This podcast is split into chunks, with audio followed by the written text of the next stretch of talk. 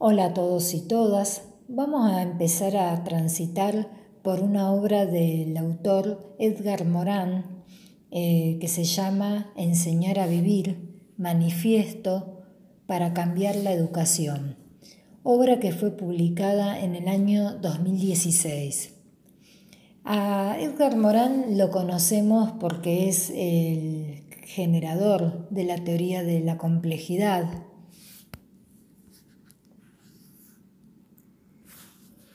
fue quien impulsó cambios en la educación muy significativos a partir de su propuesta de los saberes necesarios que han de formar parte de la educación del futuro en la era planetaria. Y con este libro eh, plantea la necesidad de, de comprender los problemas que hemos de afrontar en la complejidad y en la incertidumbre de nuestras vidas sigue planteando la necesidad de hacer una metamorfosis total de la educación. Su tesis central es que la escuela ha fracasado en lo que debería ser su misión esencial, enseñar a vivir. En el primer capítulo, que se denomina Vivir, eh, plantea una pregunta fundamental. ¿Qué es vivir? Es una aventura en la que nuestras certidumbres y nuestras creencias pueden engañarnos. En ello es necesario tener conocimientos pertinentes en su contexto y en su complejidad, porque vivir apunta a afrontar continuamente la incertidumbre, los riesgos, conocer y relacionarnos con los demás, requiere comprenderlos y ser comprendidos por ellos. Además, vivir a diferencia de sobrevivir, es poder desplegar las propias cualidades, las aptitudes, para la realización cabal, completa del niño. Edgar Morán eh, critica una escuela y una sociedad que nos introduce en una vida devaluada, en la que el ser humano es un instrumento, un instrumento funcional a un sistema.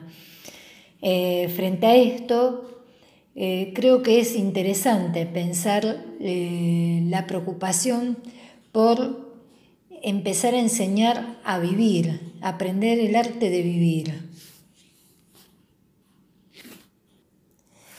En esto la filosofía tiene mucho que hacer, porque este autor habla de eh, enseñar la filosofía de la filosofía, donde no hay pasión sin razón, ni razón sin pasión, jugando con las palabras, que implica el arte de vivir continuamente renovando e inventando. Por eso es tan importante aprender a navegar por el océano de incertidumbres. Educar para la vida es fomentar eh, el manejo de la incertidumbre, es fomentar la autonomía, la libertad mental, el aprender a pensar. En realidad, según Edgar Morin, eh, la educación y la escuela eh, y la sociedad como, como, un todo viven una crisis multidimensional que no se puede aislar de una crisis de lo que se llamaría una crisis civilizacional, eh, que él, al, igual que muchos intelectuales, dicen que esta crisis civilizatoria es realmente de difícil diagnóstico. Por eso, hoy por hoy, eh, saber vivir es un problema que tenemos todos eh, y es el meollo del problema y de la crisis de la educación. Según Edgar Morin, eh, la educación para la comprensión es lo que está ausente de nuestro sistema educativo. Es decir, está ausente del sistema educativo eh, la comprensión que me lleva a comprenderme a mí mismo, a los demás eh, a fomentar una ética de la comprensión mutua, del diálogo en el seno del aula y de la escuela a través del propio reconocimiento. Uno de los aspectos más importantes de esta obra va a estar dedicado al reconocimiento del significado que implica el conocimiento humano. Edgar Morin insiste en la necesidad de una reforma del pensamiento que implica romper con el paradigma de la disyunción y aprendiendo un nuevo modo de conocer que relaciona, conecta e interconecta. Los componentes centrales de este sistema educativo serían la circularidad, el diálogo, el principio hologramático y el pensamiento complejo. Y acá viene a donde nos pega justamente a todos nosotros. Para que esta reforma del pensamiento tenga lugar, es necesario una reforma en la educación de los educadores, que se autoeducarán con la ayuda de los educandos. En realidad, eh, mal que nos pese, es así. Eh, no podemos pretender una reforma del pensamiento si primero no, hacemos una reforma de lo, no tratamos de reformar el pensamiento de nosotros, que somos los que estamos educando. Volvemos entonces un poquito a este primer capítulo en donde Edgar Morin pregunta ¿qué es vivir? Para esto va a tomar a un pensador moderno, Rousseau, quien va a formular el sentido de la educación en el Emilio, en donde le dice justamente el educador al alumno, lo que quiero enseñarle es el oficio de vivir. Para Morel la fórmula es eh, excesiva porque nosotros no podemos enseñar a vivir, eh, sino que en todo caso solo podemos ayudar a aprender a vivir, que es distinto. ¿Cómo se aprende a vivir? Por la propia experiencia, con la ayuda de los padres primero, después de los educadores, pero también por los libros, por la poesía, por los encuentros. En definitiva, aunque parezca tautológico lo que nos está diciendo, vivir es vivir. Afrontando los problemas que se nos presentan, eh, haciéndonos cargo de la pertenencia al humano. Creo que en esta primera parte eh, Edgar Morin intenta de alguna manera eh, rescatar lo que tiene de, provecho eh, la enseñanza de cada disciplina en la escuela, lo, que tiene de bueno enseñar matemática, literatura, filosofía, historia. Y creo que en esto yo me sentí muy identificada con, con mi educación. Es cierto que aprender disciplinas, uno después de grande, eh, de alguna manera resignifica y dice, bueno, sí, la verdad que esto que en su contexto me parecía aburrido, hoy por hoy me sirve para esto. Pero creo que él apunta a algo más grande con esta crítica, eh, que no se trata de enseñarle a un niño a pensar en compartimentos estancos. Eh, por un lado tenemos por acá horas de matemática, por allá horas de lengua, por allá horas, qué sé yo, eh, de plástica, sino de lo, que se, de lo que se debería encargar la escuela es de enseñar a vivir como un todo. Eh, enseñarle a un, chico a significar cada cosa que aprende en el aula y para qué le va a servir en la vida concreta, en la vida que tiene eh, que, tiene que vivir y que tiene que experienciar. Que eso es, creo, lo que hemos fallado en los últimos años en la educación, eh, que no hemos podido integrar eh, los conocimientos entre sí y realmente poder explicar cabalmente para qué sirve todo eso que aprendemos para la vida cotidiana.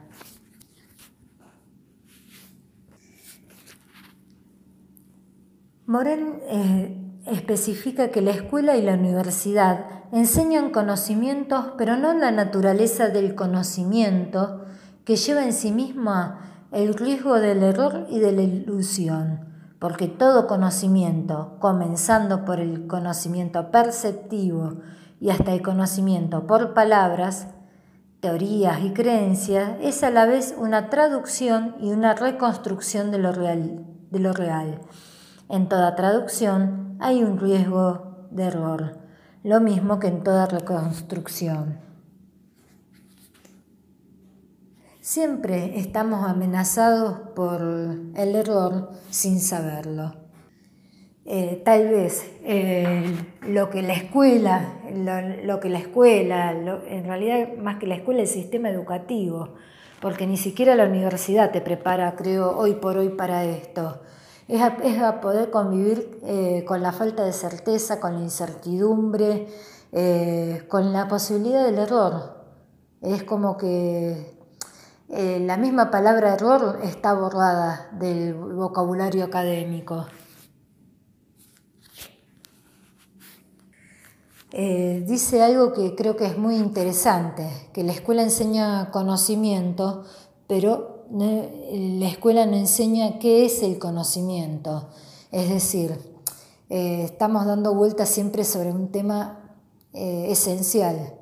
el deber de la escuela, más que transmitir conocimiento, es enseñar a pensar,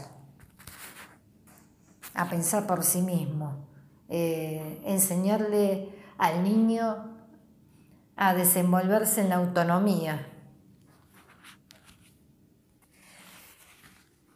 Pero también lo interesante creo que es que enseñar a pensar es salir de la lógica binaria eh, sobre una concepción de la realidad, sobre cualquier tema. Eh, las cosas nunca son A o B donde A niega B y B viceversa niega A. Eh, es mucho más compleja, todos sabemos la vida porque todos estamos en este oficio de vivir y creo que entendemos lo que nos está diciendo Morán. Eh, el problema es mucho más complejo porque en realidad en el conocimiento, en el oficio de vivir, nada es blanco, es negro, hay muchísimas zonas de grises, eh, muchísimos matices que se pueden rescatar y, cada uno va a ser válido en tanto y en cuanto eh, cada cual lo mira desde cierta perspectiva.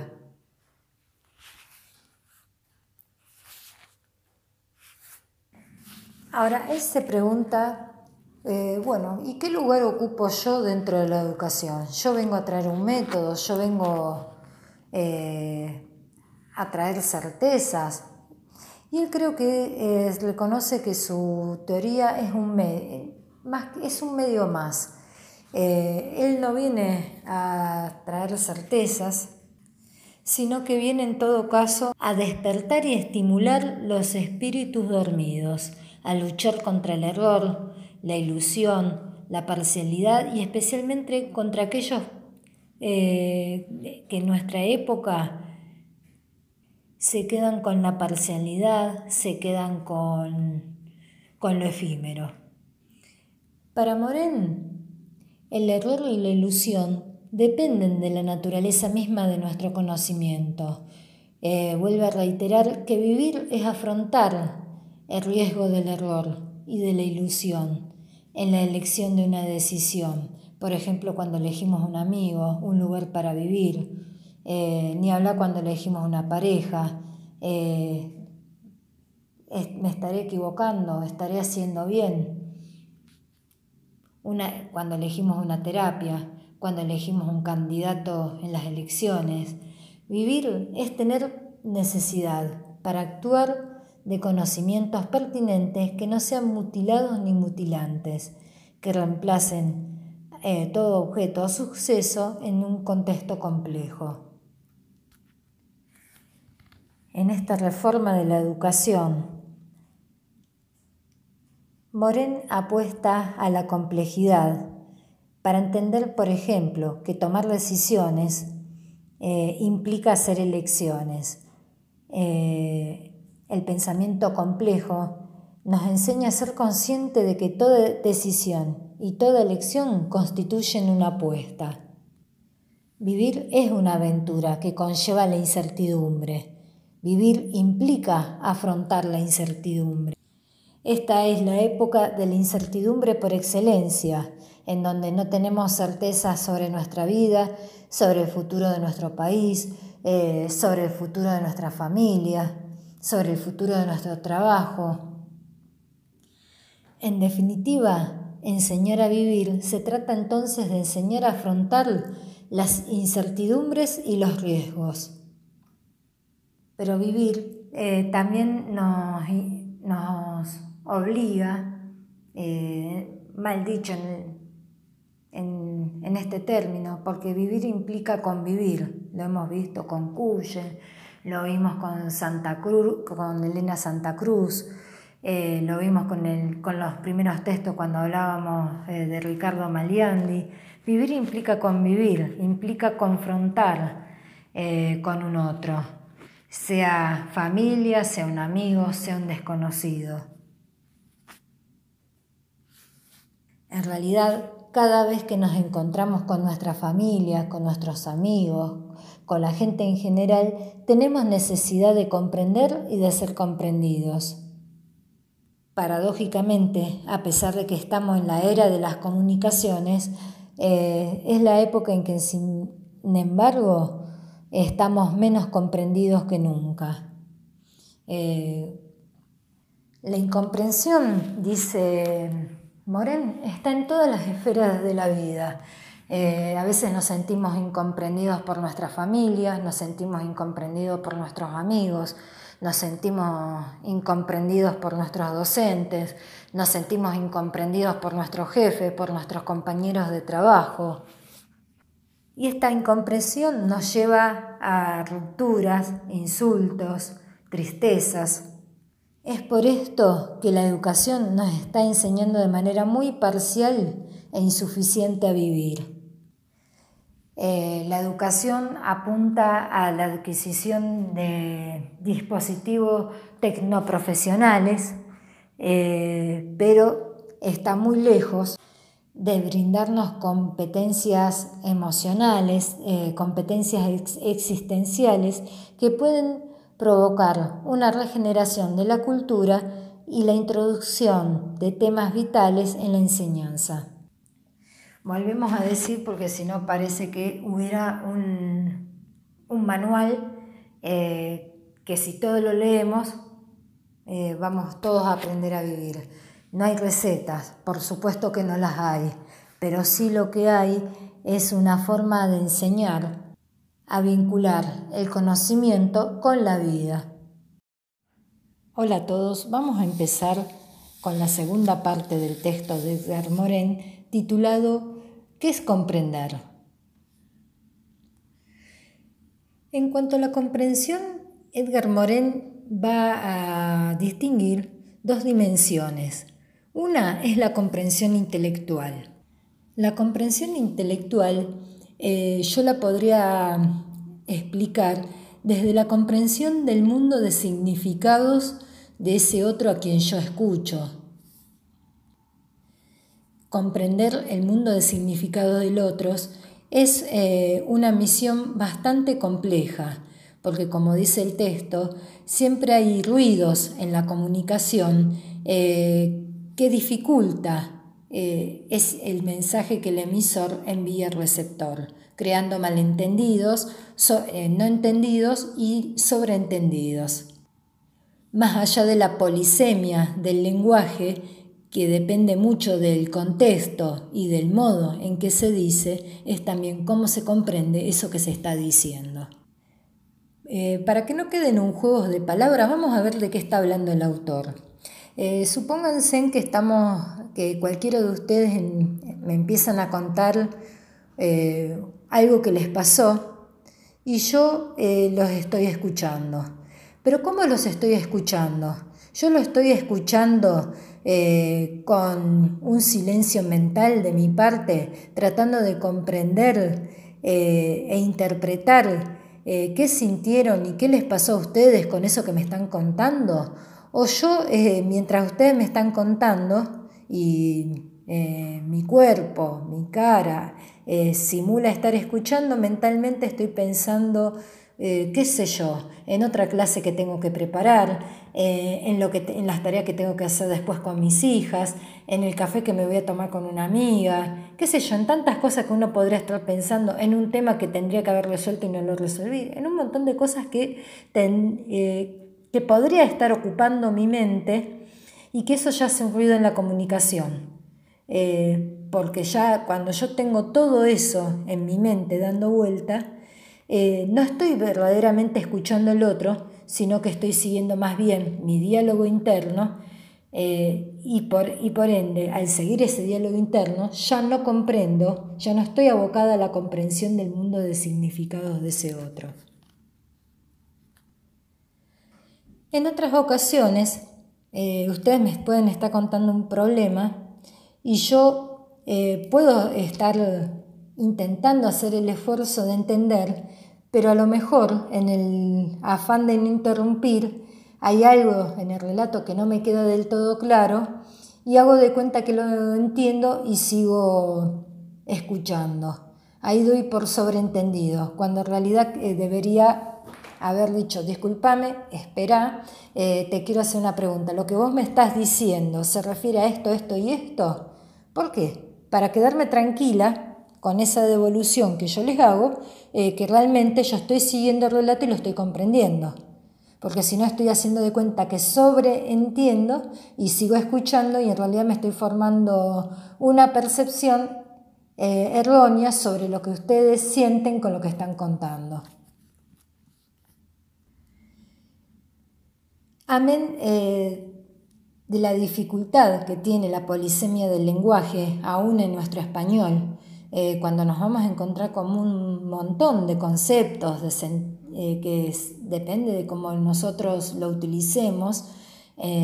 por ejemplo, en Argentina tienen un sentido y un significado, si lo usan en el español tienen otro sentido y otro significado, y lo que podemos complejizar un poco más aún, este registro, dependiendo del mismo contexto comunicacional y del eh, sentido que le vamos a dar nosotros a las palabras.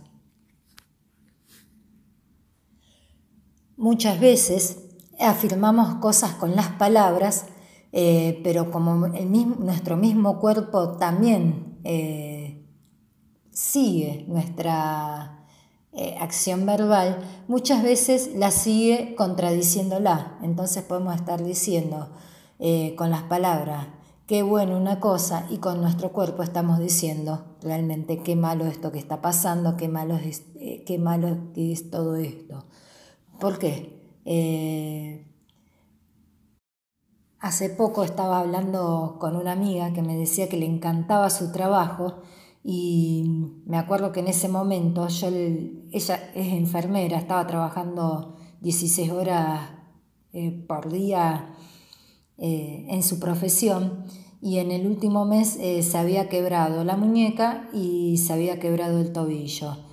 y yo lo, primero que le observé es que lo que ella decía no se condecía con, con su imagen corporal porque decía amar su trabajo, pero por otro lado tenía, eh, fíjense en qué significativo, eh, tenía quebrada su muñeca y tenía quebrado su tobillo.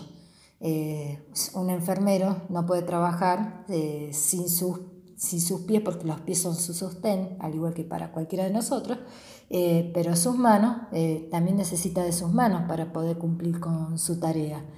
Entonces algo le estaba diciendo ahí a esa persona eh, que tenía que revisar en torno a su trabajo, las condiciones de su trabajo.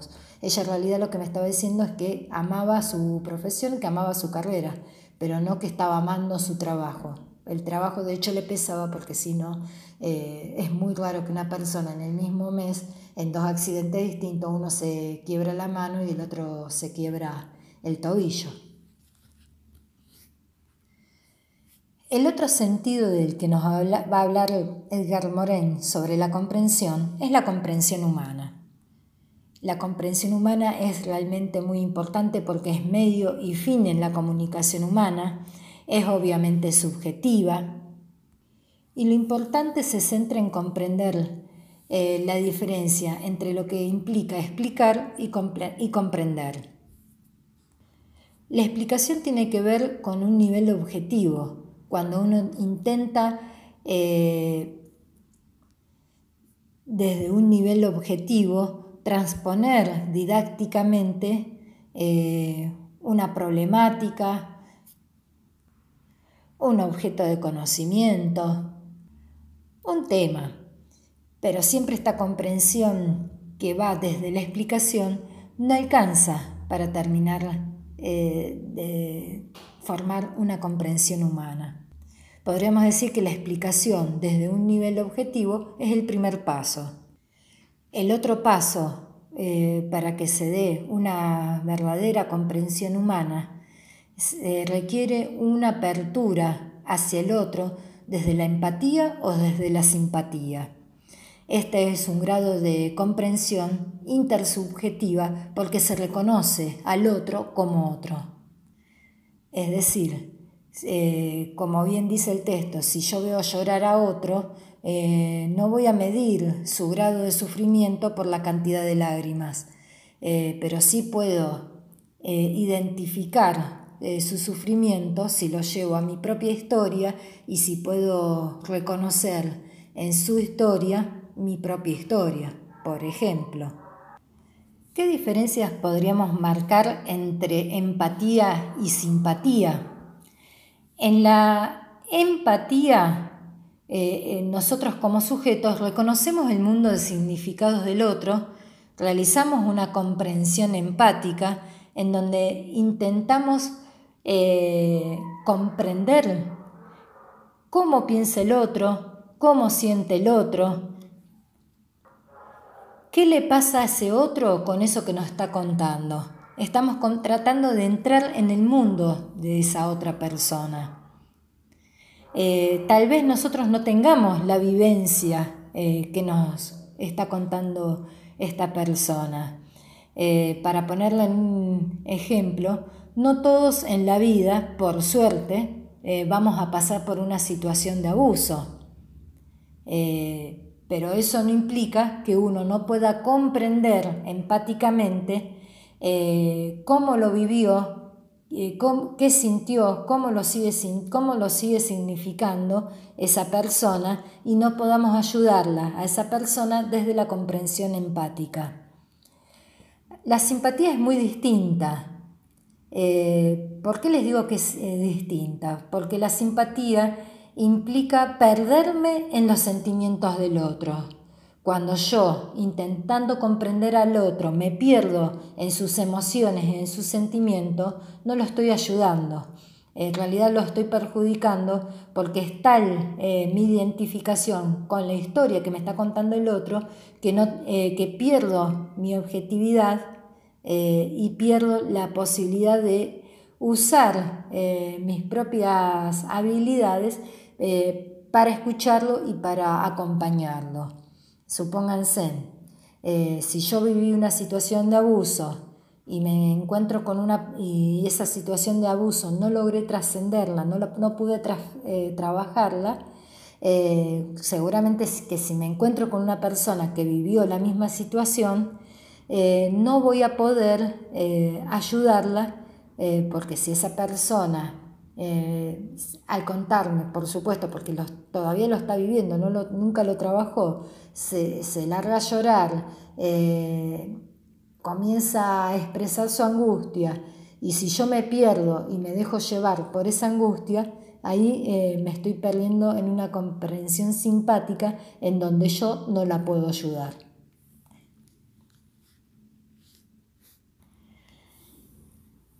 Les voy a dejar después en sitios un, un videíto muy sencillo que explica eh, claramente qué es eh, empatía y la diferencia con la simpatía. Eh, en el texto, Edgar Morin va a decir entonces, resumiendo un poco, que la comprensión es la condición necesaria para entrar en el mundo de significados del otro y sería prácticamente la condición básica para reconocer la calidad humana del otro. Sin embargo, como reconoce Edgar Morin, y esto es una cosa que creo que nosotros vemos eh, todos en la vida cotidiana, estamos en un momento de incomprensión eh, muy acentuado. Esta incomprensión eh, está reinando las relaciones eh, humanas y está haciendo estragos a veces en la familia, en los ambientes laborales, en la misma cultura.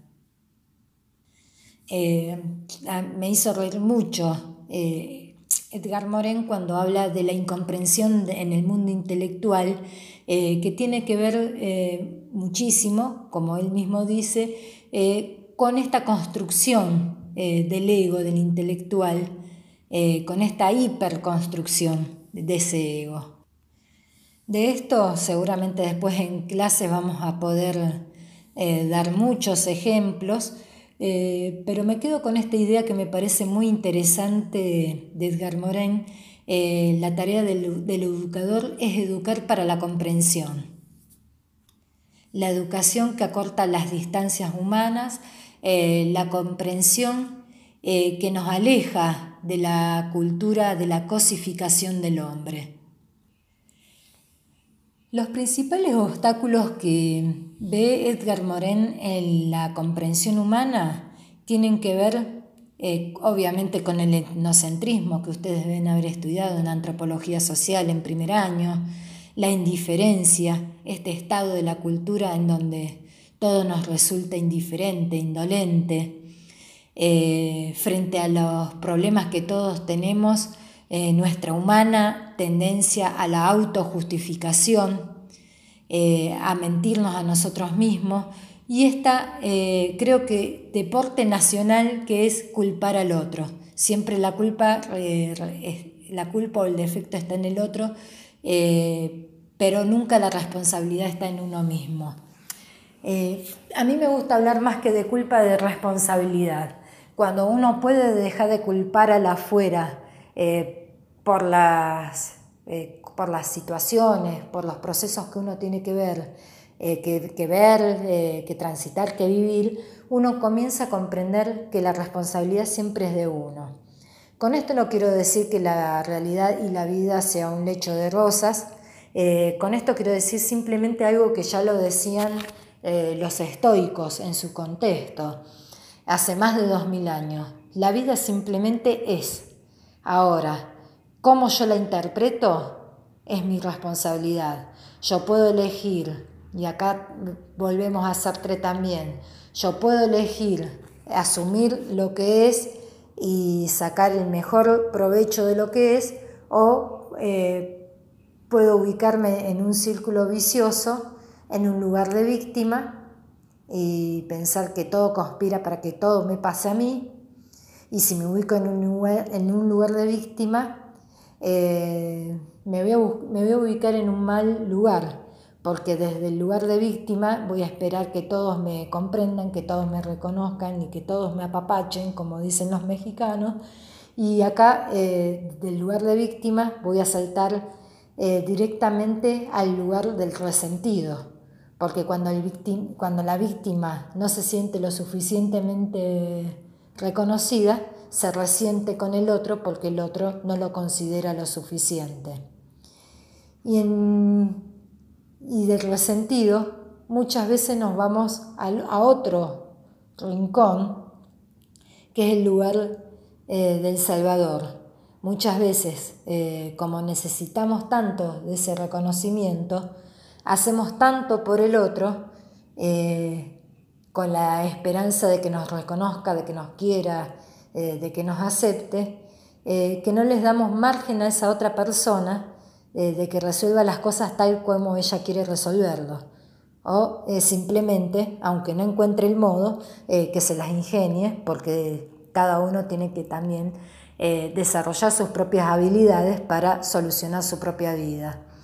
Son eh, tres lugares de este, eh, de este, triángulo que tenemos que pensar seriamente eh, en las relaciones humanas, en las relaciones intersubjetivas, como bien dice Edgar Morin, es muy fácil caer en estos tres lugares que no son, que no son inmóviles, al contrario, son móviles, y también provocan un vicio en la comunicación porque desde los tres lugares yo ya estoy encorsetando al otro desde mi propia visión y no estoy dejando ser al otro, lo estoy cosificando y también lo estoy controlando.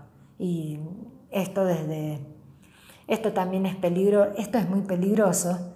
Eh, pensemos que quiénes somos cada uno de nosotros para controlar y desde nuestro rol docente eh, nunca va a ser nuestro lugar el de controlar a nuestros alumnos, más bien nuestro lugar va a ser el de facilitar en, ese estudiante eh, las, las actitudes, las habilidades, las condiciones que lo lleven a ser una mejor persona o la mejor versión de sí misma. Este capítulo del texto es de un análisis eh, psicológico muy fino, el que está haciendo Edgar Morin, al hablar a su vez eh, de las racionalizaciones que nosotros muchas veces hacemos eh, sobre las situaciones. Y ese también es un tema, en la racionalización uno tiende a justificar y a justificarse a uno mismo. En realidad eh, también es un mecanismo eh, a veces pernicioso que usa nuestra mente para intentar autojustificar un acontecimiento, una reacción y para tratar a veces de de comprender la conducta de otro cuando en realidad eh, nosotros no tenemos por qué racionalizarla. Ese otro se comporta como, como en realidad a veces como quiere o como puede. Y nosotros eh, tampoco tenemos eh, por qué arrogarnos la necesidad de justificarla. Edgar Morán sigue trabajando la, el sentido de la comprensión humana y lo trabaja eh, también desde la escena cinematográfica, eh, cómo eso nos introduce en otro nivel de comprensión, en donde podemos identificarnos con los personajes, empatizar con esos personajes y terminamos amando a un vagabundo, amando al padrino y reconociendo que es un que es un delincuente pero que tiene eh, buenos gestos con su familia, eh, podemos terminar empatizando con un violador eh, que en algún momento se convierte y se convierte su ser personal, comprende su error, comprende lo, horroroso de su acción y se arrepiente. Y podemos llegar y, el mensaje que nos brinda la cámara hace que toca una fibra de nuestro ser y hace que empaticemos con, la persona y la situación, pero ni bien salimos del cine y vamos por la calle, eh, dejamos de empatizar y eh, el ladrón sigue siendo ladrón, es como que volvemos al nivel de la objetivación, el ladrón sigue siendo ladrón, el delincuente es delincuente, eh, el vagabundo vagabundo, y, nos olvidamos de, desarrollar ese nivel de comprensión humana en donde le reconocemos eh, la calidad y la humanidad al otro. Esto tiene la, objetivación que hacemos de las personas, eh, también nos lleva a simplificar nuestra comprensión.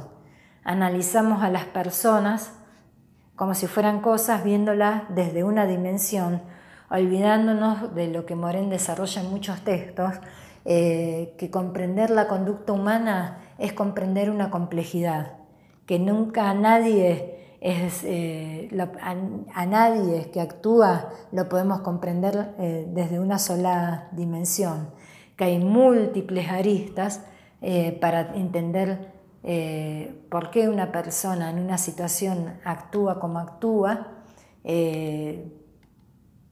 que tiene que ver mucho con su historia, eh, cómo resignificó y, revive su, historia, por qué reacciona como reacciona, sus elecciones. todo esto tiene que ver también con el modo en que esa persona interactúa con su medio ambiente, eh, cómo interpreta sus propias vivencias. Y todo esto es tan complejo que no lo podemos nunca analizar desde una única dimensión. Fíjense en que personas que han pasado por experiencias similares reaccionan muy distinto. y esto tiene que ver a veces con una distinta también resignificación eh, de esas situaciones por las que transitaron. Retomando un poco la diferencia entre la comprensión intelectual y la comprensión humana, eh, Edgar Morin va a decir que para la comprensión intelectual simplemente nos basta aprender el texto y el contexto, mientras que en la comprensión humana es indispensable comprender lo que vive el otro. Esa es la gran diferencia. Para Edgar Morin, el camino o la vía para superar el rechazo eh, implica abrirse al conflicto, argumentar, eh, es decir, argumentar, refutar, eh, superar el odio y el desprecio. Esto implica en cada situación comprender las motivaciones, situarnos en el contexto, en el siempre complejo, siempre problemático en donde se desarrollan las situaciones. para desarrollar la comprensión humana, eh, Edgar Morin insiste mucho en la necesidad de perdonar. Eh, perdonar implica un acto de humanidad con uno mismo, porque nosotros normalmente entendemos que perdonamos a un otro, pero en realidad nos perdonamos a nosotros mismos por permitir eh, que esa acción eh, nos lastime, nos desestabilice. En realidad el otro no nos hace nada, somos nosotros quienes eh, le abrimos la puerta permitiendo que lo permitiendo esa interacción cuando le damos al otro el poder de que nos lastime. Cuando perdonamos como humanos, nos deshacemos del residuo de la ira, del rencor, eh, que, es el plus que nos deja eh, toda situación cuando no, cuando no es eh, trascendida y cuando falta perdón. para que toda civilización eh, pueda desarrollar una cultura de la comprensión y del perdón, básicamente Edgar Morán reconoce que es necesario eh, desarrollar una cultura antropológica, una cultura estética, una cultura de la educación, una educación ética, antropológica y epistemológica. Porque no significa de ninguna manera que al perdonar vamos a olvidar. Eh, todo lo contrario, vamos a, vamos a en el perdón vamos a trascender eh, las emociones negativas, pero vamos a reconocer eh, epistemológicamente eh, qué, nos, qué nos enseñó esa situación, qué nos enseñó esa vivencia para no volver a repetirlo.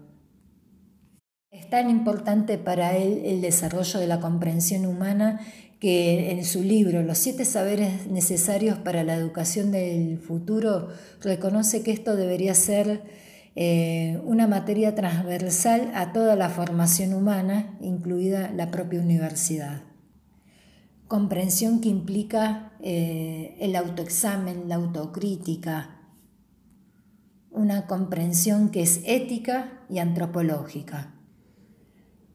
Edgar Morin también eh, se va a tomar un tiempo para pensar la comprensión en la escuela. Edgar Morin, desde un principio hologramático que tiene que ver con la complejidad, eh, reconoce que la violencia escolar no es más que un reflejo de la crisis global de la enseñanza y que esta crisis también refleja la, crisis de la humanidad o la crisis de la civilización. Eh, que reconoce también eh, que una vía de solución es empezar a trabajar estas crisis desde una ética del diálogo, una ética de la comprensión, es decir, traspolar el conflicto al diálogo, traspolar la violencia a conflicto y el conflicto eh, concreto al conflicto abstracto que, se entabla a partir del diálogo, a, través del intercambio simbólico con la palabra, con el lenguaje. Edgar Morin reconoce que la virtud específica que debería desarrollar todo docente es la benevolencia. La autoridad del docente es una autoridad moral, en su presencia carismática. Junto con la benevolencia, el desarrollo del eros, el eros nos permite de alguna manera reconfigurar el deseo de comprender en el otro, el deseo de comprender y el deseo de saber en el otro. En realidad el mismo Sócrates eh, se presenta a sí mismo eh, como un facilitador del deseo de comprensión en el otro. Y entramos acá entonces a pensar la comprensión docente-alumno. Un primer nivel de análisis lo da la diferencia generacional entre el educador y los estudiantes. Pero eh, un tema que me parece más interesante, él lo está pensando obviamente desde, eh, desde su país natal, desde Francia, cómo eh, desde la misma enseñanza de la historia eh, se da un factor de integración o de desintegración social. No es lo mismo estudiar eh, la historia para aquellos franceses eh, que se consideran a sí mismos ciudadanos y que se identifican con el relato tradicional de las currículas de historia francesa, que para aquellos inmigrantes descendientes, por ejemplo, de pueblos africanos ancestralmente eh, colonizados eh, por Francia, eh, que no se pueden identificar con el relato escolar de la historia francesa. Esto marca para Morán la necesidad de pensar y volver a pensar los programas que tiene que ver con la compleja multiculturalidad de la cultura y de, del pueblo francés hoy por hoy.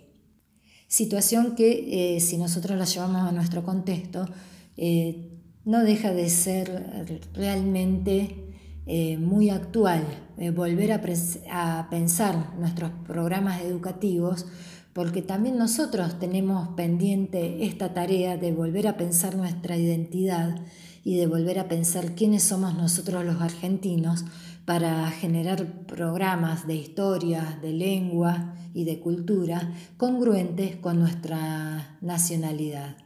Habría que volver a pensar y poner en tensión, por ejemplo, el mito de la Argentina eh, blanca y europea.